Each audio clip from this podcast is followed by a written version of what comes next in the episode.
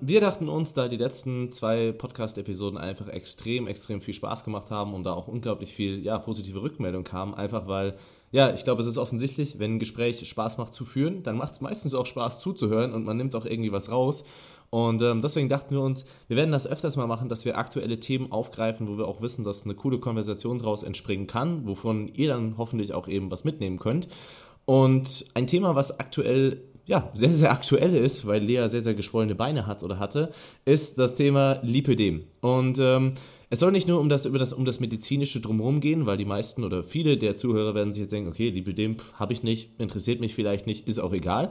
Ähm, und das ist auch irgendwo verständlich, aber es soll auch um viel mehr drumherum gehen und zwar auch um den Weg dahin, um Social Media dahin, um die Einstellung von anderen und auch um das komplette Thema der Regeneration. Also was kann man generell machen ähm, um eine Operation, postoperativ ähm, und generelle ja, Regeneration, sei es jetzt im Krankheitszustand oder wenn man sich den Zeh an einem Tisch stößt oder was auch immer. Auf jeden Fall jegliche schwierige Regenerationsszenarien einmal da durchgehen und ich übergebe mal an der Stelle an Lea, um erstmal so kurz eine Einleitung ins Lipidem-Thema zu geben.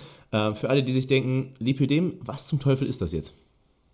Ja, genau. Ähm, also erstmal, ich konnte mit dem Thema Lipidem bis vor ja, ein, zwei Jahren auch ziemlich wenig anfangen. Ähm, um es mal vereinfacht zu sagen, für Laien, das ist quasi eine genetisch, also eine sehr wahrscheinlich genetisch bedingte Erkrankung, die auch nur Frauen bekommen, bei der ähm, sich erkrankte Fettzellen in den Beinen und auch in einigen Fällen dann in den Armen bilden, die unkontrolliert hypertrophieren. Das heißt, die wachsen unkontrolliert weiter und ähm, die lassen sich auch nicht durch ein Kaloriendefizit verkleinern ähm, und können zum Beispiel auch sogar hypertrophieren, während man sich im Defizit befindet und gesundes Körperfett abbaut.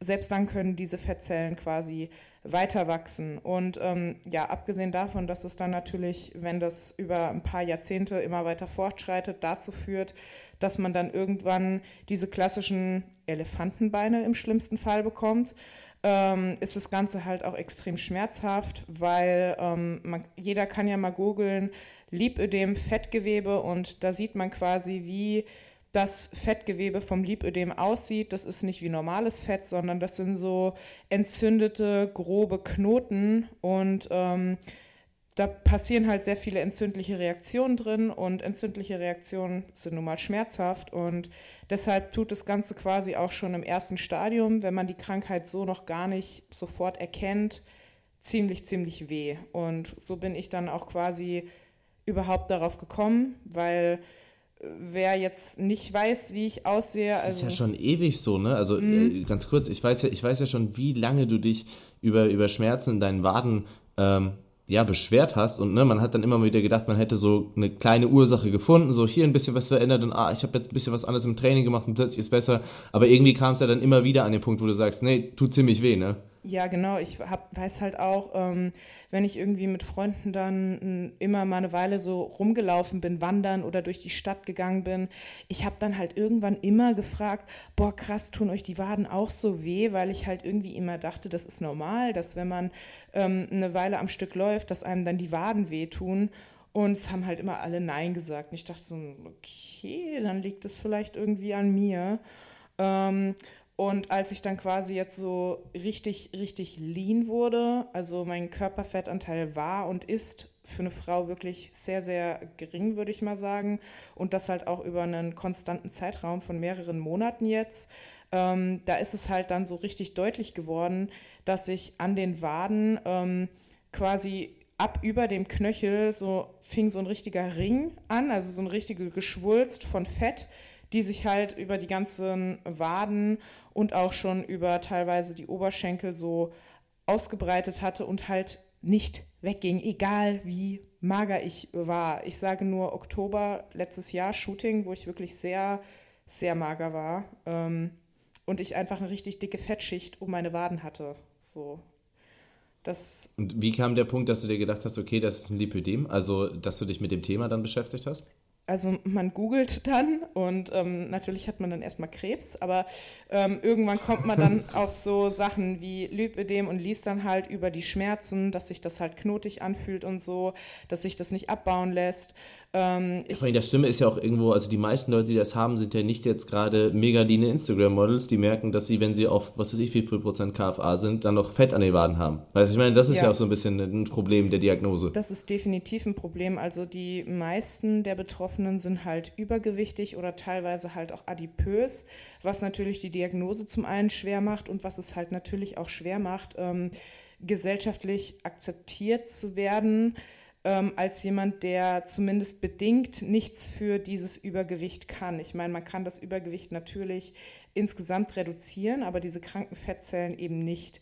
Ich muss allerdings sagen, ich bin da auch auf Unverständnis gestoßen, aber da möchte ich quasi nachher nochmal ähm, zu ausschlagen.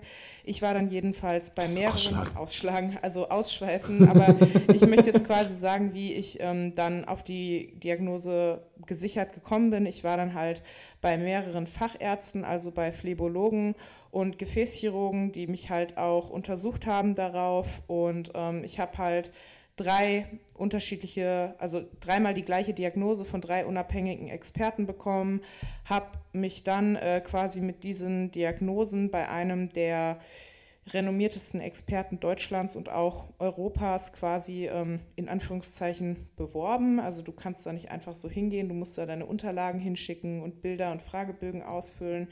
Ähm, das ist der Dr. Rapprich in Bad Soden, Hashtag unbezahlte Werbung. Also das ist auch ähm, keine Kooperation oder was auch immer. Das ist ähm, ja weil, richtig fette Kooperation. Haha, richtig fett. Also das ist halt alles auch aus eigener Tasche bezahlt.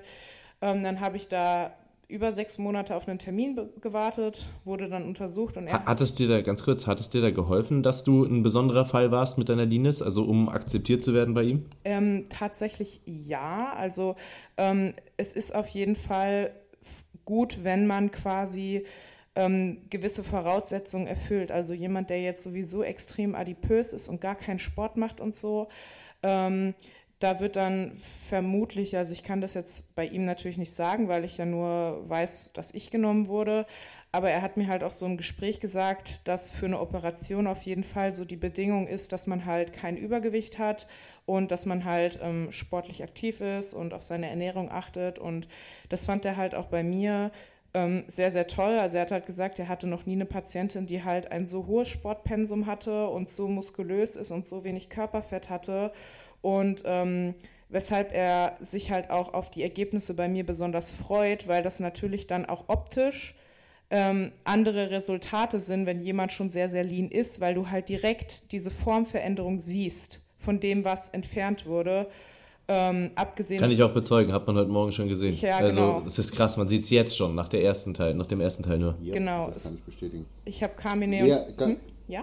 Ich habe ich hab auch nochmal eine ganz kurze Frage zwischendurch, ähm, die sicher auch für Zuschauer interessant ist. Aber wie kann man sich das denn vorstellen? Wie läuft denn so eine Diagnose ab? Wird da Gewebe entnommen oder wie, wie kann man sich das vorstellen? Weil ich selbst wüsste jetzt nicht, wie man Lipödem diagnostiziert.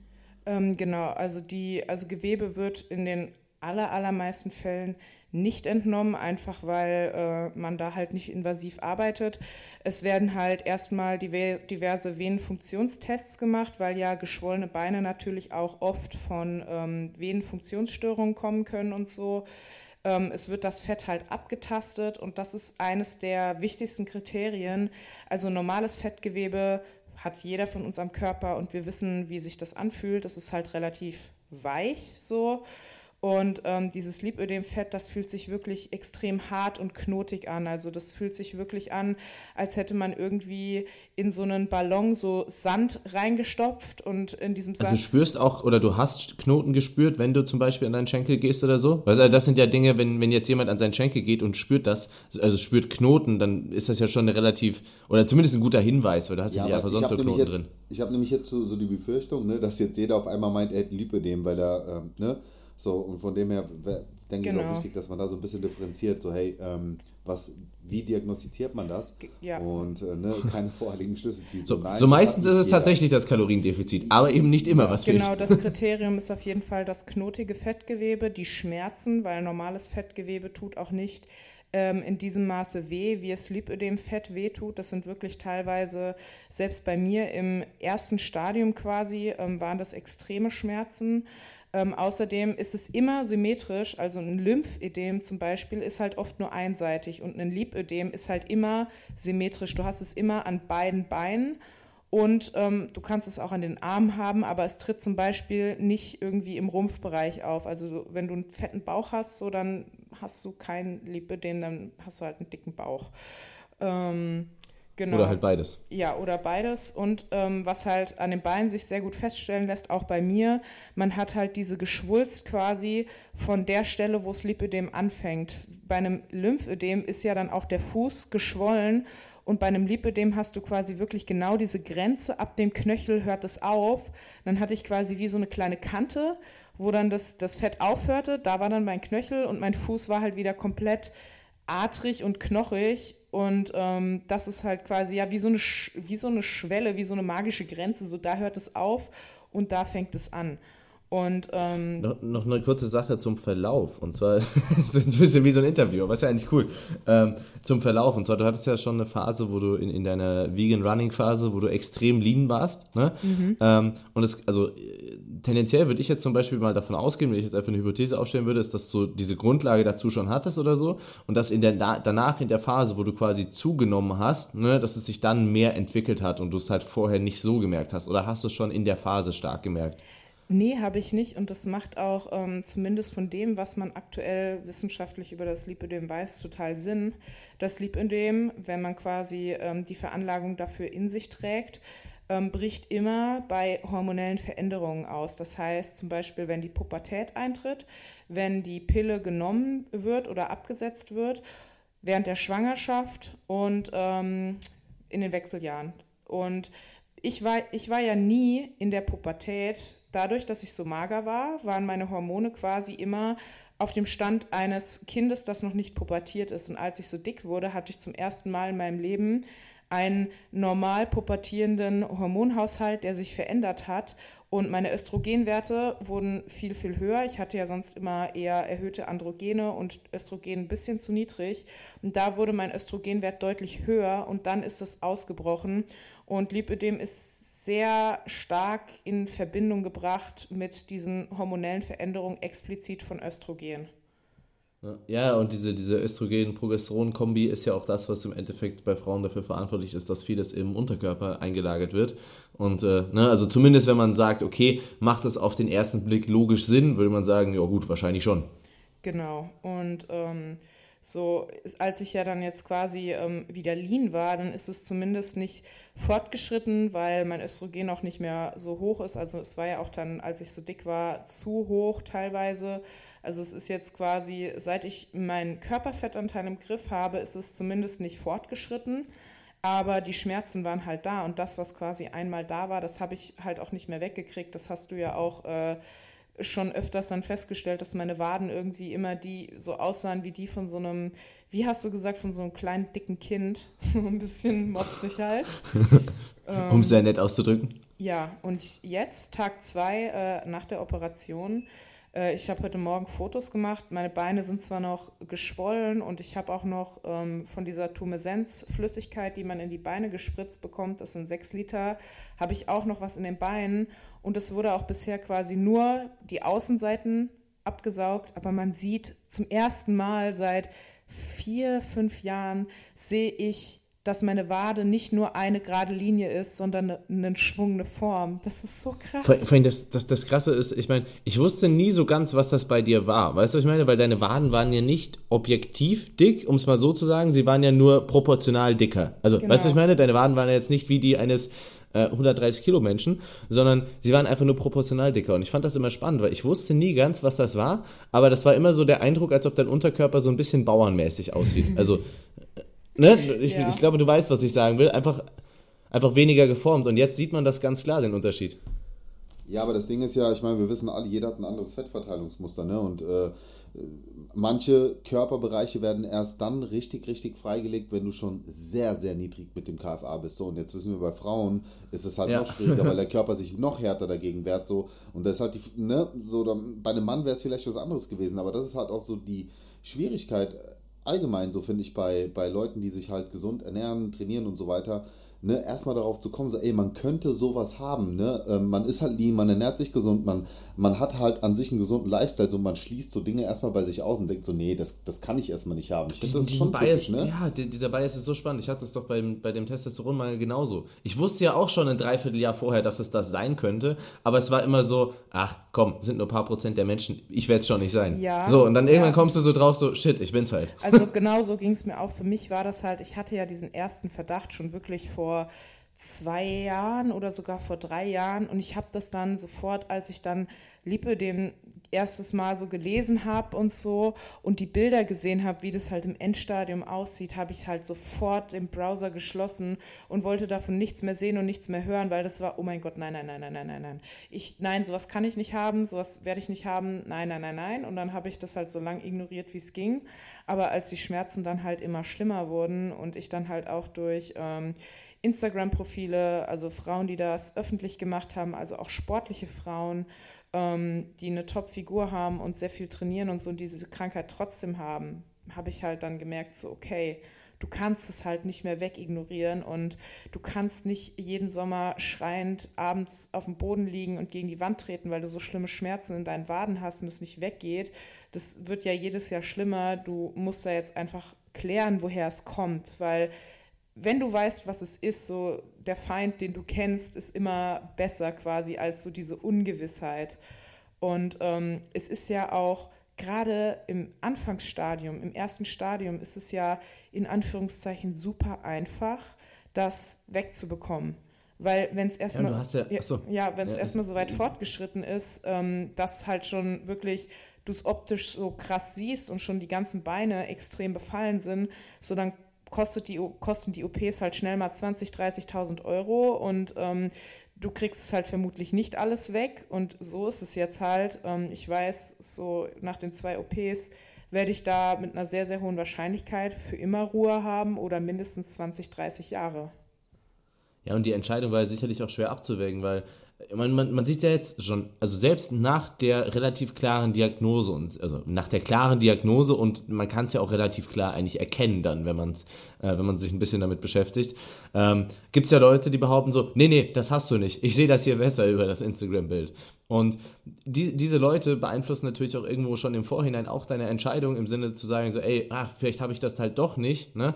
Weil man, weil, weil das ist so dieses typische, ähm, wenn, wenn jemand, der sich vielleicht nicht mit dem Sport beschäftigt, sagt so, ja, aber du siehst doch gut aus.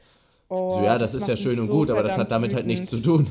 Wirklich, ey, es macht mich so verdammt wütend. Ich habe ja auch echt lange mit mir gehadert, ob ich das überhaupt öffentlich machen werde. Ich habe mit äh, dir und mit Carmine, mit euch beiden, oft vorher drüber geredet, über das Für und Wider. Und letztendlich war es für mich dann halt einfach so, ja, okay, es ist halt, selbst wenn es ein medizinisch notwendiger Eingriff ist und nicht damals ähm, wie bei meiner Brustoperation jetzt was ist rein ästhetisches, ähm, ich ich kann es halt einfach nicht von meiner Art irgendwie eine Operation so in Anführungszeichen verheimlichen, so dass du dann jetzt irgendwie, wenn ich in den Kompressionssachen rumlaufe, dass ich dann eine Woche oder so meine Beine nicht filme, weil man das dann sieht. Wisst ihr, was ich meine? So, das, das fühlt sich für mich nicht richtig an, auch wenn ich vollkommen verstehen kann, dass man sowas nicht öffentlich machen will, weil das muss wirklich niemand. Jeder darf machen, was er möchte und muss da sich nicht öffentlich für rechtfertigen ich muss, ich, das, das hatte ich auch mal gebracht. Also Social Media, für die Leute, die zuhören, Social Media fühlt sich oftmals an wie eine, eine permanente Gerichtsverhandlung, nur dass man halt nicht hingeht und quasi jemand anderem seine Schuld beweist, ne? sondern du bist quasi permanent, musst du präventiv deine Unschuld beweisen. Also du bist, du bist quasi immer so in, in der Bringschuld ähm, und wir, sind halt nicht die Leute dafür. Also, wenn ich zum Beispiel jetzt in der Situation wäre und ich würde mir überlegen, okay, wenn ich das jetzt nicht posten wollen würde, was würde ich dann machen? Ähm, dann würde ich mich im Bett filmen und ne, wenn dann jemand fragt, so, ey, wieso liegst du die ganze Zeit im Bett oder ne, wieso zeigst du deine Beine nicht oder trululu, man, man hat ja dann, ne, man, es gibt einfach als Social Media Person gibt es nicht die Antwort, leider irgendwo zu sagen, okay, ja, sage ich einfach nicht. Fertig. So, ne? Weil die Leute haben so, die Leute haben das Gefühl, dass sie alles wissen müssen und wissen dürfen müssen oder wie auch immer man das ausdrücken soll. Ja, und das nervt Ja gut, aber der Punkt ist halt, wir alle müssen akzeptieren, ab einem bestimmten Punkt sind wir Personen des öffentlichen Lebens und das, damit müssen wir uns einfach abfinden. So, dann darfst du das Spiel halt nicht spielen. Ja, ja, ja, klar. Nee, aber das, das ist, halt einfach spannend. So, also mental ja, ist das spannend. Ja, es ist super spannend, auf jeden Fall. Und äh, klar hat man immer wieder mal so Gedanken. Ne? Das ist ja genau das gleiche Thema wie bei mir, äh, vielleicht auf einer anderen Ebene. So, das, ne, also ganz dummes Beispiel, aber Lea, das hatte ich ja auch schon erzählt. So, ich filme aus Prinzip nicht mehr meinen Einkauf ab, weil du ständig in der Kritik bist. Wenn du dann mal keine Bio-Eier gekauft hast oder das, oder das Gemüse ständig nicht Bio ist oder du warst oder du warst nicht bei, bei Demeter oder in, im was weiß so, das ist so, ey Leute, ganz ehrlich, lasst mal die Kirche im Dorf. Weißt du, so. Am meisten regt mich da noch das Halbwissen auf. Also so, wenn, ja, wenn ich dann jemanden frage, ja. so, ey, hast du überhaupt eine Ahnung, was die Bio-Siegel Bio, Bio eigentlich bedeuten? So, nee, Bio ist doch gut, oder? so, ja, aber das, das Problem ist, oh wenn Gott. du da einmal anfängst, so, deswegen habe ich mich dazu entschlossen, das einfach rauszulassen, das vielleicht nochmal in einem Video zu thematisieren, aber das mache ich halt nicht mehr. Ey, das fing bei mir sogar bei Hundeleckerlis an. Das war echt schon lächerlich teilweise. Ja, ist wirklich so. ja, es ist, ist ja in Ordnung. Ich, ich, weiß es ja, ich weiß ja zu schätzen, dass Leute helfen wollen, aber dann gibt es halt so diese Hardliner, wo ich halt echt kein Verständnis für habe. So, ne? Genau. Äh, ja, wie, ja. Du isst, wie du isst jetzt Erdbeeren äh, zwei Wochen vor der eigentlichen Saison. So, ey.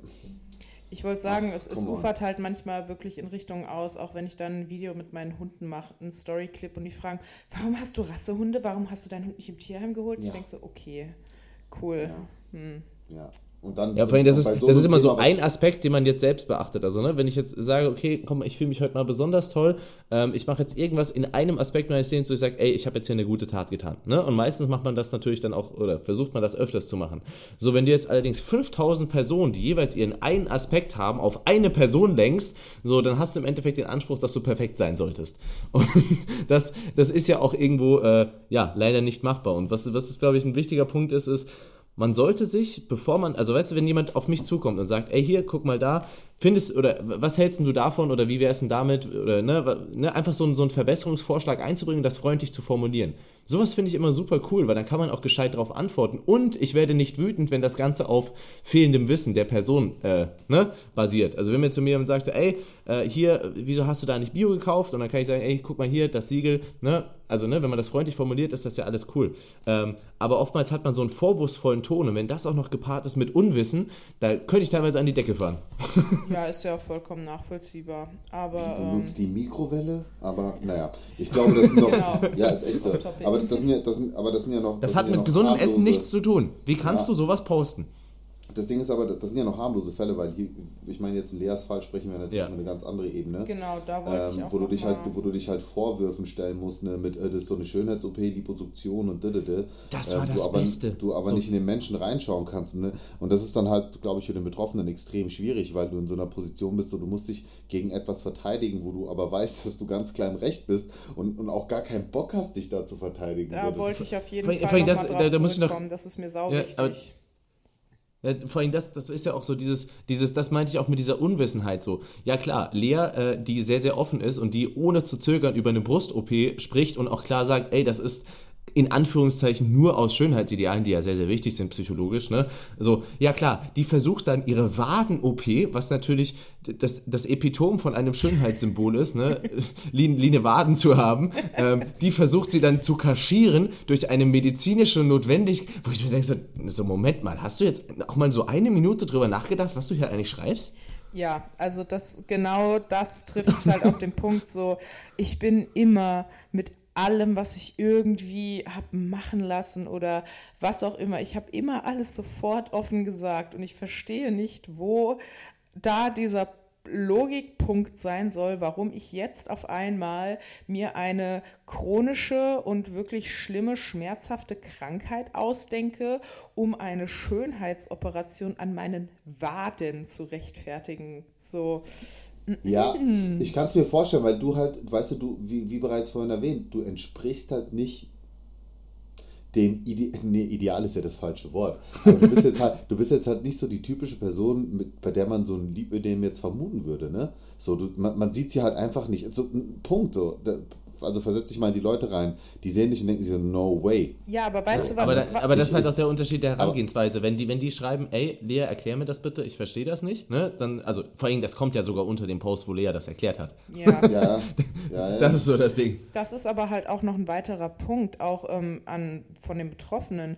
Leute oder Frauen, die übergewichtig sind, die bekommen zu hören, du hast kein Lipödem, du bist einfach nur fett. Und Frauen, die nicht übergewichtig sind, die insgesamt eine sehr trainierte Figur haben, ähm, die bekommen zu hören, hä, du bist doch gar nicht fett, du kannst kein Lipödem haben. Also so als Betroffene hast du einfach fast immer oder immer verloren, außer du bist jetzt irgendwie, ich habe Bilder gesehen von Magersüchtigen mit Lipödem, also hat mir mein Arzt gezeigt, die halt oben wirklich so nur noch ein Skelett waren und dann, als hättest du die auf den Unterkörper von einem anderen Menschen gesetzt, so richtig fette Beine.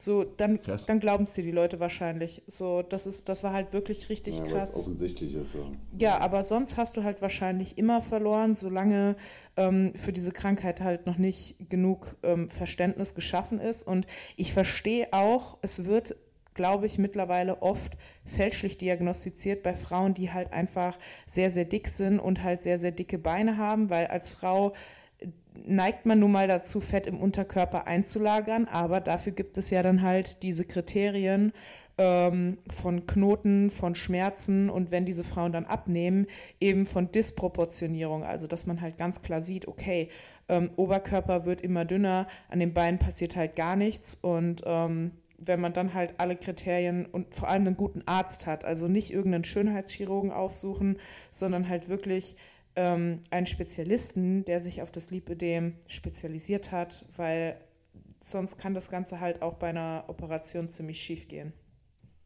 Ja, und es ist ja auch, es, es soll ja auch nie als, als äh, psychologische Entschuldigung vor sich selbst dienen, zu sagen, okay, es ist daher okay, übergewichtig zu sein. Weißt nee, du? Also, Fall. wenn mich jemand fragt, ist es übergewichtig, äh, ist es okay, übergewichtig zu sein, dann ist meine Antwort nicht, okay, nee, nur wenn du ein Lipödem hast, sondern so, ey, wenn du Bock hast, übergewichtig zu sein und du schadest keinem anderen, dann go for it. Also mir, mir ist das ja vollkommen wurscht, was jemand anderes mit seinem Körper macht. Ja. Ähm, so, und aber natürlich suchen dann Leute auch irgendwo einen mentalen Aus- oder eine mentale Ausflucht für sich selbst, die dann halt übergewichtig sind, die sagen, okay, okay, ja, es liegt ja nur am Lipödem. Ähm, und das, das, ist es ja gar nicht. Und deswegen macht das ja auch gar keinen Sinn. Und eine Sache nochmal zum Thema Psyche. Das habt ähm, ihr beide auch bei mir mitbekommen, wie sehr ich auch letztes Jahr quasi, als ich an dem Punkt war, wo wirklich eigentlich vom Körperfettanteil nichts mehr runterging. Das war vor unserem Shooting in Hamburg, mhm. wo ich ständig an dem Punkt war und gesagt habe, ich will aber jetzt noch ein, zwei Kilo abnehmen, weil ich habe meine Haut am Oberkörper ist dünn wie Papier. Ich muss jetzt an den Beinen abnehmen, weil ich nichts mehr an meinem Oberkörper habe, was weg kann. Wenn ich jetzt noch ein, zwei Kilo abnehme, dann muss es an den Beinen weg. Wisst ihr, wie ich darauf fixiert war? Ey ich weiß, wie wir im Supermarkt standen an der, an der, am, am, am, am Band, wo ich dir gesagt habe, ey Lea, jetzt ist Schluss, du wirst jetzt zunehmen. Und das hast du, glaube ich, damals das erste Mal aus meinem Mund gehört. Ja, und ich habe... Ja, im Kaufland, ich weiß. ja, und ich habe nur ja, meine so, Beine gesehen. Jetzt ist vorbei. Ja, und es ging halt an meinem Bein nichts weg und ich war so fixiert darauf und das hat mich so krass auch kaputt gemacht, weil wirklich wenn du das so ein Jahr lang Diät machst und so viel Zeit und Energie da reinsteckst und auch Leid, weil ein Jahr Diät ist halt auch einfach irgendwann Leid. Und du hast einfach von dem, was du reinsteckst, so in keiner Verhältnismäßigkeit das Ergebnis. Das hat mich richtig fertig gemacht. Und wenn ihr mir da nicht gesagt hättet, und vor allem du, Christian, auch, weil du hast halt direkt von Anfang an. Du weißt, wenn ich das sage, ja. ist vorbei. Ja, und wenn du das nicht gesagt hättest, dann hätte ich einfach immer weitergemacht und wäre vielleicht wieder in so eine krasse Magerspirale wie früher gerutscht, nur in der Hoffnung, dass meine Beine irgendwann dann doch ähm, das Fett verlieren, was da gar nicht hingehört an die Waden, weil es ist nicht normal, dass du jede Rippe siehst und jede Ader auf dem Bauch und Papierhaut hast und an deinen Waden einfach eine drei Zentimeter dicke Fettschicht. Und ich wusste, ich wusste zu dem Zeitpunkt noch nicht mal, dass du in dem mentalen Zustand warst, also dass du es deshalb machst, ne? Aber ich kann dich so im Nachhinein unglaublich gut verstehen, weil das, also das ist eigentlich, also ist zwar ein kompletter anderer, anderer Krankheitszustand, aber von der Symptomatik bzw. von der Herangehensweise war das sehr, sehr ähnlich bei mir mit dem Testomangel, ne? Weil man sagt dann auch, okay, komm, ich mache jetzt nochmal einen Kalorienüberschuss, ich mache jetzt nochmal hier Vitamin D und Zink und ich kaufe jetzt hier den Testo-Booster, ne? Und man sagt, okay, komm, das, den einen Schritt gehe ich immer mal noch ja, und jetzt ja. muss es ja funktionieren und jetzt und jetzt und jedes Mal schiebt man das nochmal so einen Monat vor sich her, ne? Und eigentlich merkt man so, bringt alles nichts. Genau, ja.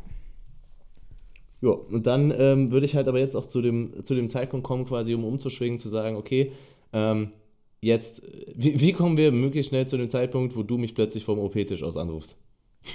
äh, oh, ja, genau. Ähm, ich lag dann auf dem OP-Tisch mit äh, Lokalanästhesie quasi. Also ich habe da gerade meine sechs Liter Flüssigkeit in die Beine reingepumpt bekommen und dann habe ich dich, ich war auch so ein bisschen auf Beruhigungsmittel, ich war, glaube ich, auch so ein bisschen verdaddelt. Dann habe ich dich und Carmine, glaube ich, auch angerufen oder zumindest eine Voicemail gemacht. ähm, Nein, als, du hast hm? mir wunderschöne WhatsApp-Videos geschickt, die ich nicht sehen wollte. Ach so, ja. Das war, als, als schon in mir rumgestochert und rumgesaugt wurde. Ähm, einfach so. Ah, ja. Ja, ich habe es einfach so random an Carmine geschickt und seine Reaktion war, ich, also ich, ich wusste, wir, wir waren ja an dem Tag in, in Regensburg und ähm, dann kam irgendwie so eine Nachricht von Lea, kannst du telefonieren? Ich so, hä? Die müsste doch jetzt, ne, die müsste jetzt eigentlich irgendwie schon, schon im Prozess sein. Und dann habe ich angerufen oder ne, dann hast du zurückgerufen und dann so, ja, ich liege hier gerade auf dem OP-Tisch und die haben noch was entdeckt. Ich so, okay, alles klar. Mm, ja, genau. Also ich habe halt irgendwie, ähm, es sollten ja erst quasi die Innenseiten gemacht werden und da kam dann halt raus, dass ich so eine echt riesige Vene habe. Warte mal kurz, fangen, fangen wir erstmal nochmal ganz kurz damit an, wie sieht die OP überhaupt aus? Weißt du, wie kann man sich mhm. die OP vorstellen, dass du mal den Prozess erklärst? Weil das fand ich auch sehr, sehr interessant. Ja, genau, das hast du auch, glaube ich, erst gar nicht so richtig gecheckt. Also ähm, erst wird ja angezeichnet, wo abgesaugt wird und während dem Anzeichnen wurde dann halt diese böse Vene entdeckt, auf die ich gleich eingehe. Ähm, dann wirst du auf den Tisch gelegt und bekommst halt viele kleine Lokalanästhesiespritzen so ins Bein rein und dann kommt quasi ein etwas größeres Gerät mit ähm, fünf Spritzenaufsätzen, die quasi an einen großen Schlauch angesetzt sind und da bekommst du dann ständig übers ganze Bein verteilt, diese Spritzen ins Bein, also die werden ganz oft ins Bein gestochen und jedes Mal kommt halt eine gewisse Menge von so einer bestimmten Flüssigkeit in dein Bein rein. Also dein Bein wird halt mit dieser Flüssigkeit aufgepumpt und das Gewebe wird dann quasi somit ähm, für die Operation aufgelockert und vorbereitet. Und das muss dann 40 Minuten circa einwirken. Das dauert auch eine Weile, bis das ganze Zeug in den Beinen ist. Man sieht dann so ein bisschen aus, also ich sah aus wie Mewtwo, also dieses Pokémon mit den ganz fetten Beinen und dem ganz dünnen Oberkörper. Und ähm, das ist quasi das Gegenteil von mir. Ja, genau. Und ähm, ja, dann, dann merkst du eigentlich auch gar nichts mehr, wenn das alles eingewirkt ist. Du kannst deine Füße und so noch bewegen, du kannst auch noch laufen, aber deine Beine sind halt komplett taub. Und dann werden halt ähm, kleine Schnitte mit einem Skalpell gesetzt und durch diese Schnitte wird dann halt die Kanüle eingeschoben. Die ist stumpf und hat ganz viele Öffnungen und die vibriert. Und das Fettgewebe ist dann quasi durch diese Flüssigkeit aufgelockert und kann halt so gezielt und vollständig abgesaugt werden. Und ähm, ich muss auch sagen, ihr habt ja das Bild gesehen, ich habe wirklich keinen einzigen blauen Fleck an meinem Bein, ähm, obwohl halt diese Kanüle in meinem kompletten Bein drin war. Also die OP-Methoden sind mittlerweile echt so gut. Da wird kein Gewebe verletzt, keine Venen und so. Und ähm, ja, das wird dann halt abgesaugt und ähm, es ist halt wichtig beim Lipödem ganzheitlich zu arbeiten, nicht wie bei einer Schönheits-OP, nur irgendwie eine Stelle, sondern halt wirklich komplett alles zu machen, weil du möchtest ja auch alle kranken Fettzellen entfernen. Das ging jetzt halt bei mir vorerst nur an den Außenseiten wegen dieser bösen Vene, die halt auch operativ in der Spezialchirurgie entfernt werden muss, weil die sehr, sehr, sehr tief liegt und ähm, sehr, sehr, sehr dick ist. Aber ich habe dazu noch keine ähm, ex, also genaue Diagnose. Ich muss da quasi erstmal dann zu dem Spezialisten hin. Jedenfalls muss erst die Vene raus und dann können die Innenseiten gemacht werden. Ja, dann wird es abgesaugt, das Fett, Kanüle raus. Dann wirst du äh, in gefühlt 20 Schichten Verbände und Pflaster gewickelt, bekommst dein Kompressionszeug an und dann kannst du nach Hause. Und ich war echt ziemlich fit. Ich war auch am Tag der OP abends 20 Minuten spazieren, am Tag danach, gestern, hatte ich schon wieder meine 20.000 Steps und heute auch. Also. Boah, 20k ist krass. Also das ist wahrscheinlich also, mehr, das mehr als sonst. wahrscheinlich. Wenn ich mir überlege, wie viel das ist nach so einer OP, ist das echt heftig. Aber das ist auch so ein ganz, ganz guter Überschwenker auf den, auf den Teil, auf den wir kommen wollten, bezüglich ähm, Regeneration und Recovery. Ja, ähm, sehr wichtig. Und ich, ich möchte nur was einwerfen, was ihr, glaube ich, vielleicht auch noch nicht wisst. Und zwar ging es da tatsächlich um eine Untersuchung, ähm, wenn es jetzt um die Zeit vor der OP geht, ne? Weil äh, vor allem in unserem Bereich nehmen viele Leute Fischölkapseln. so. Und ähm, es gibt ja Leute, die haben da Angst bezüglich eines potenziell erhöhten Blutungsrisikos. Und ähm, die empfehlen ja dann sogar, okay, äh, lass die Fischölkapseln am besten weg vor einer OP, etc. pp. Und das war ja immer so eine komische Ambivalenz aus, mh, hm, aber eigentlich will man ja auch die Vorteile bezüglich äh, des Immunsystems und dem Abklingen, der Entzündungsreaktion etc. pp. Und dann gab es von Harris, ist das glaube ich jetzt letztens ein Trial, die genau das getestet haben und die eben gesehen haben, nein, es gab da kein erhöhtes Blutungsrisiko bei hoher Omega-3-Gabe vor einer OP. Und ähm, ich überlege mir auch dazu mal eine Infografik zu machen oder das in der Story aufzugreifen, je nachdem, weil das ja schon ein sehr, sehr nischiges Thema ist. Aber das wollte ich, wenn wir das Thema haben, definitiv nicht, äh, ja, nicht auslassen, um mal so die Vor-OP-Zeit anzugehen. Und ähm, ja, dann darfst du weitermachen. Äh, ja, also ich habe halt auch vor der OP ganz normal jeden Tag meine acht Essentials durchgenommen und dadurch, dass ich halt äh, trotz irgendwie 200 Nadeleinstichen an meinem Bein und äh, äh, Kanülen in meinem Bein keine blauen Flecken habe, würde ich einfach mal sagen, dass zumindest bei mir anekdotisch evident äh, das auch zutrifft. Und ähm, ich würde jetzt sogar, weil ich so viel geredet habe, ähm, mal Kamine das Wort übergeben, was ähm, du so als Erfahrung hast, was die Leute nach Operationen oder Krankheiten, was du da so die häufigsten Fragen bekommst oder die wir wahrscheinlich alle bekommen, weil das ist ja wirklich ein richtig großes Thema. So, hey, ich bin krank, ich kann jetzt so und so lange nicht trainieren. Wie soll ich mich ernähren? Wie werde ich äh, nicht fett? Wie baue ich keine Muskeln ab? Die Leute sind panisch und verzweifelt und irgendwie äh, möchte jeder schnell gesund werden, aber noch viel, viel wichtiger, auf keinen Fall auch nur ein Gramm Fett zu nehmen und auf keinen Fall auch nur ein Gramm Muskeln abbauen. Also es ist nicht einfach. Ja, steht so ein bisschen im Widerspruch, muss man sagen. Ja, das sind, das sind ja eigentlich schon so die Klassiker, die, die du jetzt erwähnt hast. Also ähm, die häufigsten Fragen sind, wie verliere ich keine Muskulatur, ähm, wie verfette ich nicht unnötig und wie beschleunige ich den Regenerationsprozess. So. okay, das ist so ungefähr wie die Frage, äh, kann ich Körperfett verlieren und gleichzeitig Muskeln aufbauen? Die eierlegende ähm, Wollmilchsau. Also, kann, kann, ich genau. im, kann ich im Krankenhaus noch shredden bitte zur Sommerform? Ja. genau, genau. Also äh, das Ding ist halt, also um mal so ein paar Grundregeln aufzustellen, was man einfach verstehen muss, ähm, es ist halt ein Heilungsprozess. Ne? Der, der Körper will sich regenerieren und dafür braucht er halt Energie. Und in so einem Status in, einem krassen in ein krasses Defizit zu gehen, um irgendwie nicht äh, zu verfetten, weil man natürlich auch sich weniger bewegt, nicht trainieren kann und so weiter, ist aus meiner Sicht komplett falsch. Zumal, Christa, hast du bestimmt auch ein bisschen äh, Daten dazu vorliegen. Ähm, soweit ich weiß, erhöht sich ja sogar der Energieumsatz ähm, post-OP. Stimmt das? Kann man das so sagen? Ja, zumindest wenn du Gewebeschäden hast, die ja. größer sind. Ne? Problem ist halt klar, Bettlägerigkeit. Ne? Also wenn du jetzt eine Lea hast, die, keine Ahnung, 40.000 Schritte sonst rennt, ähm, das macht das natürlich nicht wett. Ähm, aber das finde ich auch so ein, das ist so ein spannender Punkt, wo du auch noch mal drauf eingehen kannst bezüglich auch, also woher kommt das eigentlich so ein bisschen ja auch, so doof es klingt, vom Kalorientracking, ne? Weil man ja so, das, was man isst, entfernt man so mental von seinem körperlichen Wohl. Weißt du, was ich meine? Also normale Personen würden wahrscheinlich nie auf die Idee kommen, ähm, zu sagen, okay, ich versuche jetzt im Krankenhaus weniger zu essen, ne, weil sie diesen, diesen automatischen Zusammenhang haben zwischen Essen und Regeneration. Und wir sind so, okay, äh, vielleicht kann ich ja nebenher noch shredden und gleichzeitig regenerieren, weil man das irgendwie so ein bisschen abkoppelt. Ne? Ja, ja, Punkt ist halt.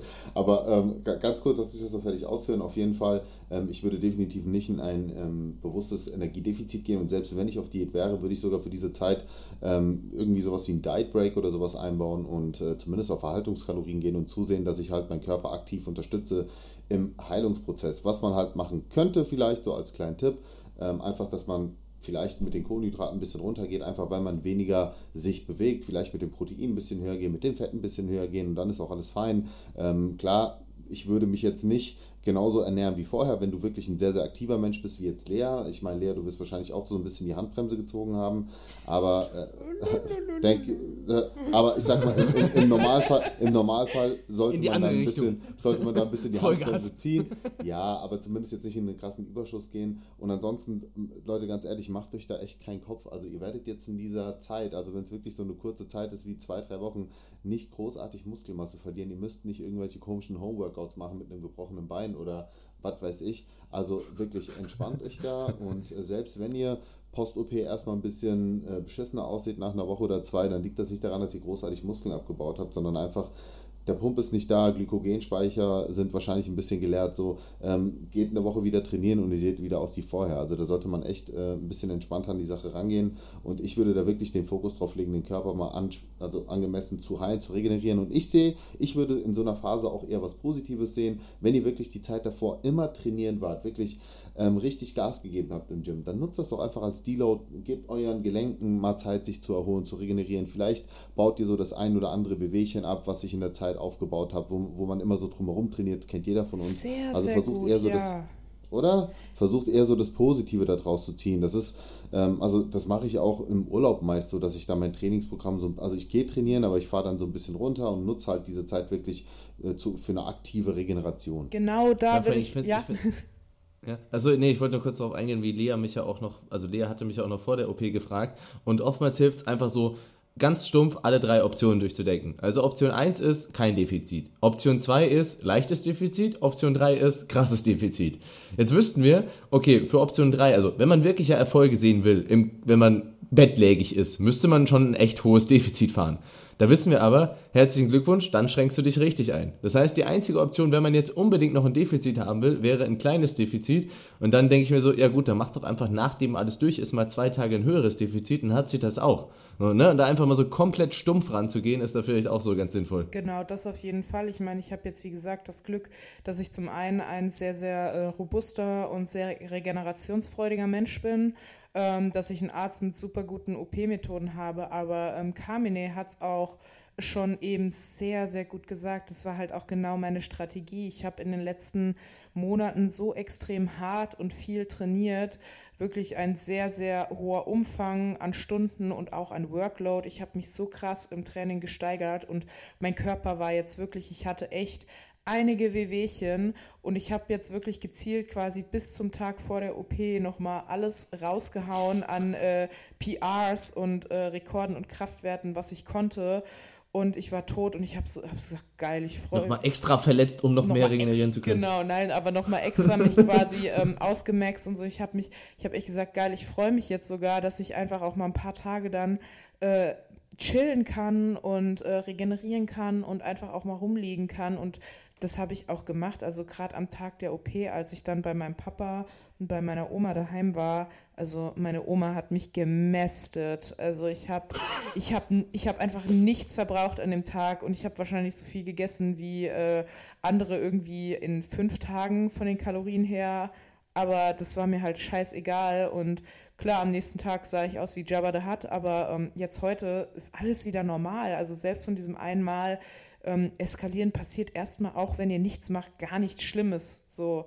Also stresst euch da auch nicht. Und wenn ihr bettlägerig seid oder halt keinen Sport machen könnt und dann noch ins Defizit geht, ja, dann werdet ihr safe auf jeden Fall deutlich mehr Muskulatur verlieren als es eigentlich der Fall wäre, weil Muskelabbau passiert nicht so schnell, wie wir denken. Das, was schnell passiert, ist, dass die Optik weggeht, weil das Glykogen rausgeht und so. Und vor allem, was wir dann merken, wenn wir wieder ins Training einsteigen, wenn wir schwächer sind, das ist äh, auch nach zwei Wochen kein Muskelabbau, sondern ein Verlust von neuromuskulärer Koordination. Das heißt, wir müssen erstmal wieder das Ansteuern und die Bewegungsmuster lernen ähm, wir haben jetzt nicht Muskeln abgebaut, sondern wir sind einfach schwächer, weil unser Körper halt super schnell ähm, seine Effizienz für solche Übungen verliert und wir das halt wieder aufbauen müssen. Äh, apropos kognitive Dissonanz, stell dir mal vor, du hast jetzt einen Fußballer, der spielt einen Monat keinen Fußball mehr und danach fängt er wieder an zu kicken und er trifft halt nicht so gut, dann wird auch keiner sagen, Digga, du hast alle Muskeln verloren, sondern die meisten würden sagen, ja, hast halt weniger Fußball geübt. Ja, ne? genau. Aber beim Kraftsport ist dann so, Nee, hier hat Technik nichts zu tun. Alle Muskeln verloren in zwei Wochen. Ja, also Aber da will ich auch nochmal ganz kurz ja, einen Input reingeben, klar. der, glaube ich, auch für, für Sportler, für Kraftsportler sehr interessant ist. Ähm, ich meine, man arbeitet ja immer mit Mesozyklen, Mikrozyklen und so weiter. Und es gibt ja auch Phasen, wo man aktiv so eine Desensibilisierungsphase einbringt, wo, wo man also wirklich eine komplette Pause macht, um den Körper so ein bisschen ja, zu desensibilisieren von, von der Intensität von schweren Gewichten, um dann, wenn man wieder einsteigt, quasi mit niedrigeren Gewichten oder Intensitäten, wie auch immer, wieder gute oder bessere Erfolge zu erzielen. Vielleicht kann man sie auch mal so sehen. Also für alle Leute da draußen. So kann man wirklich auch als aktiven Teil seines Trainings mit einplanen. Ja, genau. Ja, also im Endeffekt Hauptsache, man macht es halt, ne? Ja, ich, ja. ich wollte sagen, ja, vor allem, vor allem, man muss halt das wirklich über die Jahre gesehen einfach mal rechnen. Ich meine, ich mache jetzt äh, neun Jahre, über neun Jahre lang Krafttraining. Ähm, selbst wenn ich jetzt irgendwie diese Venenoperation habe und zwei Wochen äh, gar nicht ins Training kann oder so, was sind zwei Wochen im Vergleich zu neunmal 53, 54 Wochen? So, das ist halt gar nichts und ihr müsst halt wirklich einfach lernen, langfristig zu denken und ich weiß, das ist ultra der Mindfuck und man guckt sich dann ständig im Spiegel an und denkt so, ich habe schon alle Muskeln verloren und alles Fett zugenommen. Ne, es, nicht falsch verstehen, auch für die Leute, die zuhören. Es ist auch für uns mein Fuck. Ne, das, ja. muss man, das muss man immer so, nur weil wir das wissen, ist es nicht für uns äh, was anderes. Ne? Man muss halt nur trotzdem irgendwie versuchen, sich drauf zu besinnen. Ich wollte sagen, man muss halt einfach seinen gesunden Menschenverstand gebrauchen und muss also rational denken und sich nicht von seinen Emotionen leiten lassen, weil diese Ängste ähm, und diesen Abfuck haben wir alle und es fuckt uns, also Kamine würde es abfucken, wenn er sich jetzt seinen Fuß bricht und irgendwie äh, fünf Wochen keine Beine trainieren kann. Mich, mich fuckt das mit der Venen-OP krass ab. Christian würde es genauso abfucken, aber ähm, man muss sich dann halt versuchen, auf das zu besinnen, was man weiß und auch einfach das Beste draus machen. So, es, es geht immer immer viel, viel, viel schlimmer. Und man kann halt mit der richtigen Ernährung ähm, in dieser Regenerations- und Heilungsphase ultra viel rausholen. Und da wäre ich dafür, dass wir nochmal auf so ein paar ähm, Ernährungssachen eingehen. Also natürlich, wir haben jetzt das mit den Kalorien so, dass Defizit nicht so klug ist und auch, dass man mehr Protein essen sollte, also ruhig viel Protein, weil es halt einfach äh, ja, ein Baustoff ist und logischerweise zum Wiederaufbau wichtig ist. Aber da gibt es ja noch weitere Sachen, finde ich, auf die man achten sollte. Also Sprichwort Lebensmittelauswahl, Mikronährstoffe ähm, und vielleicht halt auch so Sachen wie, was kann man da noch mit Nahrungsergänzungsmitteln als wichtig wichtigen und sinnvollen Baustein machen. Ich würde das auch so fast schon so ein bisschen nach Gewebsarten aufteilen. Mhm. Also, ne, stell euch vor, Verletzung ist ja nicht gleich Verletzung. Kannst du bei einer Verletzung halt die Hand abhacken oder halt auch nicht. Ähm, gut, da ist jetzt Regeneration nicht mehr so viel, aber ein anderes Thema. Ähm, nee, aber worum es geht, ist ja, man kann ja unterscheiden, okay, habt ihr jetzt zum Beispiel eine Narbe auf der Haut, ne? Oder, oder und, ne? Eine Knochenverletzung oder und eine Muskelverletzung, ne? Und ähm, ich glaube, bei einer, also da ist es halt auch wichtig, dass man bei beidem einen guten Mittelweg findet. Ne? Also auch so, ja, Ruhe ist schön und gut, aber jetzt stell dir mal vor, du hast ähm, eine, eine Knochenverletzung und du fängst jetzt an, ähm, man muss halt den richtigen Punkt treffen. Also auch zu sagen, das war heute in deiner Story sehr gut, okay, wie lange darf ich nicht, aber wann sollte ich auch wieder was machen, damit nicht der Reiz komplett fehlt. Und ähm, ich würde vielleicht mal mit dem offensichtlichsten anfangen und dann auch, ähm, ne, so, was kann man ernährungstechnisch machen bei einer Muskelverletzung? Ja, ich glaube, das ist relativ offensichtlich. So, Protein. Herzlichen Glückwunsch. Ähm, äh, so, genau das, was du halt für den Muskelaufbau nutzt, ne, ist halt auch da wichtig. Bei Narbengewebe, ne, also bei Narbengewebe ist es halt gut, also wenn, wenn jetzt zum Beispiel eine Hautverletzung hat, die wird wieder zugeschlossen, da macht es halt Sinn, auch auf Kollagen zu achten. Ne? Kollagen, ist, Kollagen ist Peptid, ähm, einfach indem man sagt, okay, Lea hat das heute schön gesagt, äh, ja, kannst halt Hähnchen mit der Haut essen oder halt eben zum Beispiel Kollagen einzeln. Ähm, und dann wäre ja noch der nächste Punkt zu sagen, okay, ähm, dann gibt es natürlich noch knöcherne Verletzungen und da ist es, glaube ich, auch sehr, sehr offensichtlich, was damit zu tun hat. Calcium, Vitamin D, Vitamin K. So, und das, das, das sind schon mal einige Grundlagen, wo man sagen kann, okay, mal so aufgeteilt auf Ernährung, hey, ne, da hat man schon mal einige Grundlagen und natürlich Omega-3, was jetzt da äh, das angeht, wenn man jetzt anschaut, okay, nach einer OP hat man natürlich viele Entzündungsreaktionen, das Immunsystem schlägt erstmal aus, Immunsystem abklingen, okay, Omega-3, aber das hat ja auch Lea schon, ja, ausführlich, äh, hat sie ja schon gesagt, dass sie auch, wie viel, wie viel Essentials nimmst du aktuell? Äh, genau, ich habe äh, es auch als Story-Highlight abgespeichert für die, die es interessiert, auf meinem Instagram-Account, ich habe es Recovery Guide genannt, also ich bin jetzt tatsächlich auf 12 Essentials hoch, ähm, einfach nochmal, um mit der Omega-3-Dosis ähm, nochmal einen Ticken höher zu kommen, weil die Datenlage ja auch dafür spricht, um die Entzündungsreaktion quasi unten zu halten nach so einer OP. Und ich achte natürlich auch darauf, dass ich mir jetzt nicht irgendwie äh, Tons of Omega-6-Fettsäuren reinballer, ähm, weil es halt auch gerade nach einer OP noch weniger Sinn macht als sonst. Ja, und dann, für mich wäre die Frage, Kamine, hast du, hast du schon mal also klar, jeder hat eine gewisse Art von Verletzung, aber was wäre denn so das meiste, was du je mitgemacht hast und wie hast du versucht, so diesen Punkt zu treffen, okay, ne, also wir haben ja das ja automatisch, dass wir uns überlegen, okay, ich will wieder einsteigen, ne, also wir haben, wir haben quasi nicht die, nicht die, äh, nicht das Risiko, dass wir zu lange Ruhe machen, aber wie, wie man da so versucht, diesen Punkt mental zu treffen. Also tatsächlich habe ich eigentlich immer nur mit kleineren Wehwehchen zu kämpfen gehabt, Gott sei Dank. Also sowas wie äh, Impingement, Sehnenüberreizung am Unterarm, äh, Tennis, Tennisarm, sowas in der Richtung. Und ähm, da habe ich jetzt nicht mal großartig was verändert. Also das Einzige, was ich dann tatsächlich mache, ist halt wirklich Omega-3 hoch. Äh, den Rest lasse ich gleich, weil der Rest ist bei mir eigentlich immer legit so. Ich, ich ernähre mich größtenteils Natur. Ah, ja, es ist halt so. Ich ernähre mich ja, halt größtenteils naturbelassen, esse viel Gemüse, so gut wie gar kein verarbeitetes Zeug. So, wenn ich Bock habe auf Burger, Pizza, mache ich mir selbst und dann ist es immer noch tausendmal geiler als das gekaufte. Ähm, da, ich habe aber schon vor einiger Zeit erwähnt, was halt bei mir richtig, richtig krass war. Und das hat, das hat mich persönlich dann auch zu 100% von überzeugt, weil ich bin halt so jemand, ich muss mich selbst von einer Sache überzeugen. Das war halt, äh, als ich begonnen habe, den Every Workout zu nehmen, weil da hatte ich ganz, ganz lange ähm, eine Episode, wo ich ähm, wirklich massive Schmerzen hatte in, mit, äh, mit Schulter, also Schulterimpingement und ich hatte zeitgleich auch in den Unterarm. Weißt du noch, Lea? Das, ey, wir haben so oft darüber geredet, genau. Ey, ich hatte so einen Struggle und dann habe ich angefangen, den Every Workout zu nehmen, wirklich regelmäßig, also täglich eigentlich. Und ähm, es war krass, weil ich habe ich hab wirklich das Gefühl gehabt, so, dass es danach wirklich in, innerhalb von wenigen, ich glaube nach zwei Wochen oder so, war schon so, ey, das kann nicht sein. Ich so, also war wirklich so, ey, konnten, das kann, ich habe nichts so, boah, geändert. Krass. Und das, das trifft auch das übrigens diesen richtig, Punkt perfekt, den ich meine. Weil ähm, ne, Hintergrund des Kollagens im Every Workout und wieso es halt auch im Pre-Workout ist, ist ja zu sagen, dass man weiß, okay, ähm, passive Strukturen sind halt tendenziell weniger gut durchblutet und das heißt, okay, wenn du jetzt zum Beispiel eine Verletzung hast, die halt auch irgendwie eine Sehne oder sonstige passive Strukturen mit inbehält und du fängst jetzt an, komplett Pause zu machen, ist das nicht die klügste Entscheidung unbedingt. Ähm, also wer schon mal jegliche Probleme mit, mit äh, Tendinitis etc. hatte, ähm, der weiß, dass wenn man, ne, dieses typische, du hast jetzt zum Beispiel Schmerzen mit einer Sehne und dann denkst du dir, okay, ne, gehst vielleicht zum Arzt, der sagt, hey, mach mal Pause, mach mal vier Wochen Pause, machst du vier Wochen Pause, Pause ist erstmal weg, fängst wieder an, ist direkt wieder da. Direkt Gleich, wieder gleiches da, Problem genau. wieder, zack, eins zu eins wie vorher. So viele, ich hatte so viele Kunden, ähm, die ich ähm, wirklich auch aktiv behandelt habe, weil zum Beispiel auch klassisch halt bei Impingement zum Beispiel, ja, oder auch so bei, bei Tennisarm, wo der Arzt die halt wirklich so einbandagiert hat, so bitte nicht bewegen. Und wo ich dann gesagt habe, ey, du ziehst jetzt das Ding aus und habe dann mit denen Dehnübungen gemacht, äh, Querfriktion, so Sachen, die ich, ne, die normalerweise Physios machen, aber wo ich den halt, ne, so hat auf jeden Fall funktioniert. Ey, die waren mir endlos dankbar, weil die gesagt haben, krass, es ist weg, einfach durch, durch gewisse Dehnübungen. Ja, so, ja, genau was, das was ist da los? So. Und der Arzt wollte die da wirklich fast eingipsen, so Ruhe. Nee, weil genau das ist halt das Problem, was du geschildert hast.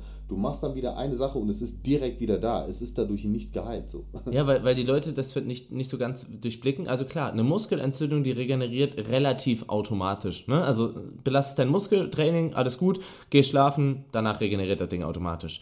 Ähm, genauso, wenn du halt jetzt sagst, okay, eine Hautnarbe, die regeneriert auch relativ automatisch und da solltest du jetzt nicht versuchen, an der Hautnarbe groß rumzuziehen oder die auseinanderzureißen oder wie auch immer. Ähm, aber wenn es jetzt halt um Sehnen geht und man belastet die nicht, Ne, die, die, die Sehne ist halt einfach schlecht durchblutet oder generell das Gewebe drumherum ist halt schlecht durchblutet.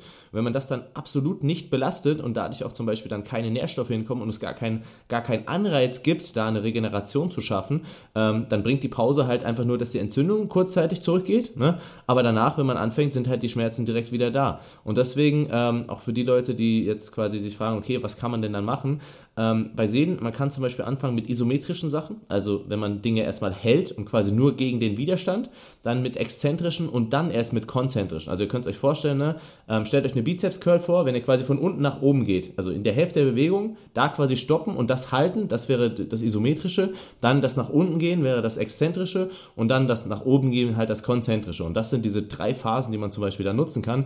Das eben zum Beispiel dann ja, äh, kombiniert mit Kollagen und solche, solche Unterscheidungen sind einfach extrem wichtig, was Regeneration angeht, weil bei einem Muskel wäre das jetzt wieder, wieder anders eben, ne? wenn es jetzt nicht um die Bizepssehne, sondern um den Muskel gehen würde. Und äh, ja, deswegen ist es halt wichtig, dieses Thema mal so ein bisschen aufzurollen auch.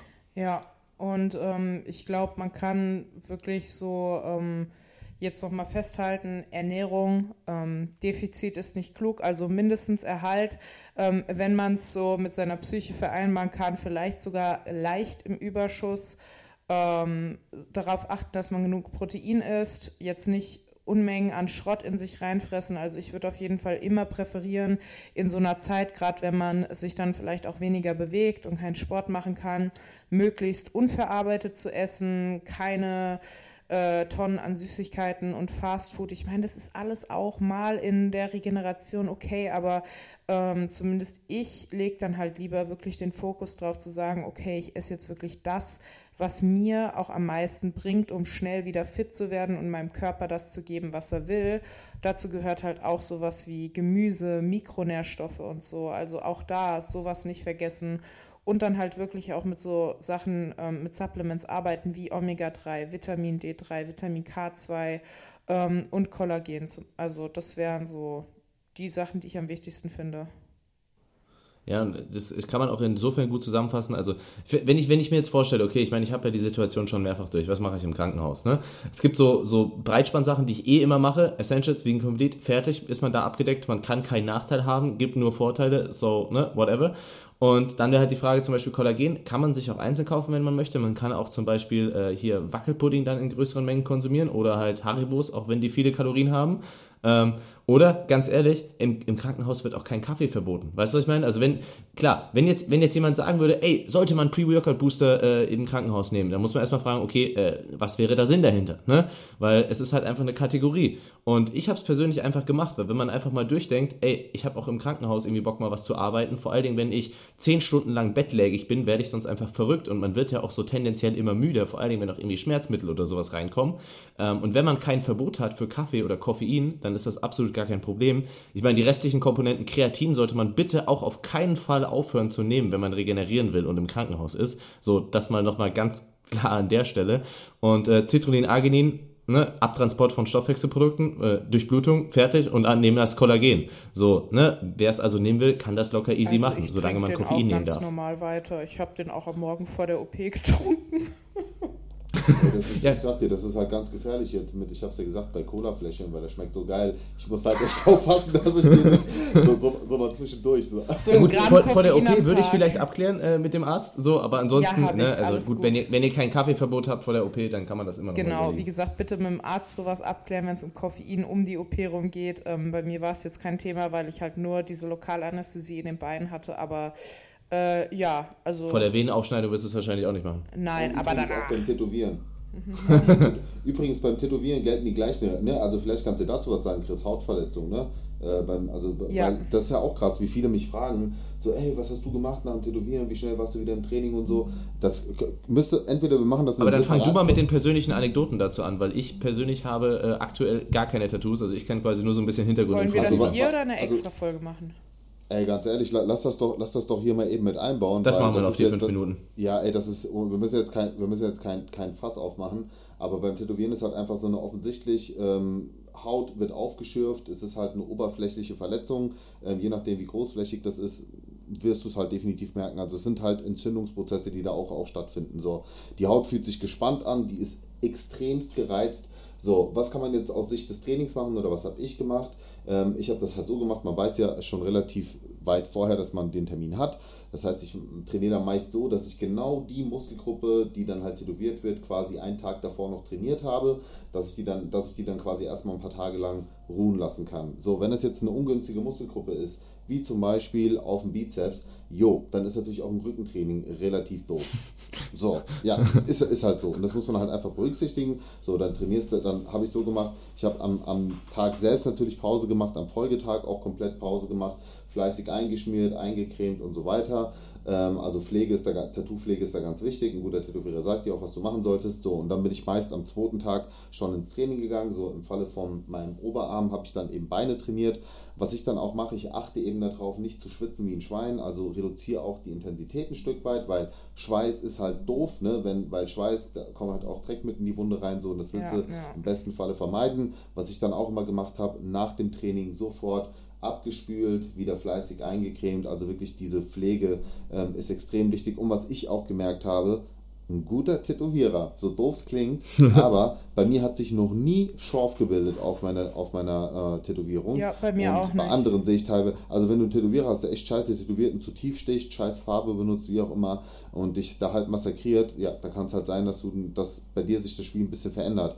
Aber bei mir war der Heilungsprozess immer sehr, sehr gut. A, weil ich selbst sehr gut, also gutes Regenerationspotenzial habe, scheinbar, aber auch weil mein Tätowierer gut ist. So, von dem her, so habe ich das Spiel halt gespielt. Einfach vernünftig an die Sache rangehen und äh, dann klappt das auch. Und natürlich, wenn du dich am Rücken tätowieren lässt, bitte kein Bankdrücken, wo du dann mit dem Rücken auf dem Tattoo, also so Sachen, wo ich einfach sage, Menschenverstand einschalten. ja, und Tattoos, äh, ganz ehrlich, das war eine Sache, da wusste ich vorher nicht ganz, wie ich das thematisch einbringen will, aber Tattoos sind so das perfekte Beispiel, um das abzurunden. Ähm, weil bei Tattoos kann man dann wirklich sehen, okay, du hast hier eine Verletzung, in Anführungszeichen, ja, ähm, die man dem Körper hinzufügt und der, der natürlich auch mit einer riesigen Stressreaktion ne, reagiert, die aber eigentlich gar keinen schlimmen Hintergrund hat. Ne? Das ist ja wie bei einer Diät im Endeffekt. Das ist so eine, so eine, so eine Situation der Hungersnot, aber die eigentlich gar, kein, gar keine Gefahr dahinter hat. Ne? Aber das kann unser Körper natürlich nicht wissen.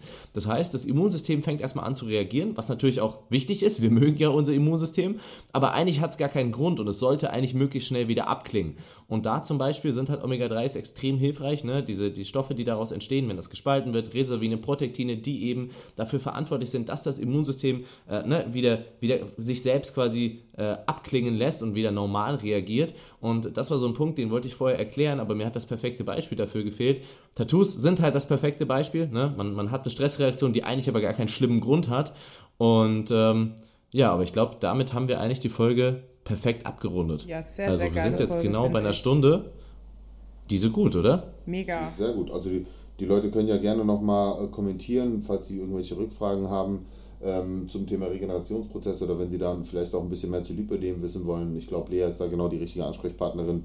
Die schreibt uns das so auch gerne in die Comments. Ja, also schreibt uns das gerne Feedback. in die Comments auch auf Instagram postet das auch gerne. Also ich, ich liebe es immer, wenn, Leute, wenn ich in den Stories sehe, dass Leute unseren Podcast teilen, weil das finde ich auch so das Coole zwischen den Plattformen. Ne? Nur weil ihr jetzt gerade einen Podcast hört, heißt das nicht, dass wir das nicht sehen, wenn ihr das auf Instagram postet oder uns markiert in den Stories. Deswegen an alle Leute, die sowas feiern, geht jetzt hin, postet den Podcast mal in der Story, ähm, denn ja, uns machen die, glaube ich, extrem viel Spaß aktuell. Und wenn ihr wollt, dass wir die weitermachen, ähm, dann macht das, oder? Sehr, sehr gerne, ja. ja. Also auf, auf iTunes bewerten, kommentieren und wir sind jetzt auch auf Spotify. Ähm, ist ja persönlich meine Lieblings-Podcast-App. Also auch da könnt ihr uns jetzt hören und ich fand es heute richtig, richtig cool. Ja, ja Lea, dann. vielen Dank an dich auch äh, für das Teilen deiner Expertise. Das ist ja krass. Man wird ja selbst dann auch so zum Experten, wenn man betroffen ist. Ich, kenne das ja auch, wenn man sich dann mit einer Sache so intensiv auseinandersetzt ja. und dann halt ganz, ganz viel zu der. Ne? So ja, und es macht auch Spaß dann. Ja. Also so doof ist Ja, das hat richtig Spaß Auf gemacht zu erzählen. So, das heißt, die nächste machen wir. Okay, ich, ich spreche das jetzt nicht an. Egal. Alles klar. Sehr gut. Dann ähm, würde ich sagen, ein gewohntes Gude. Gude, ciao. Gude.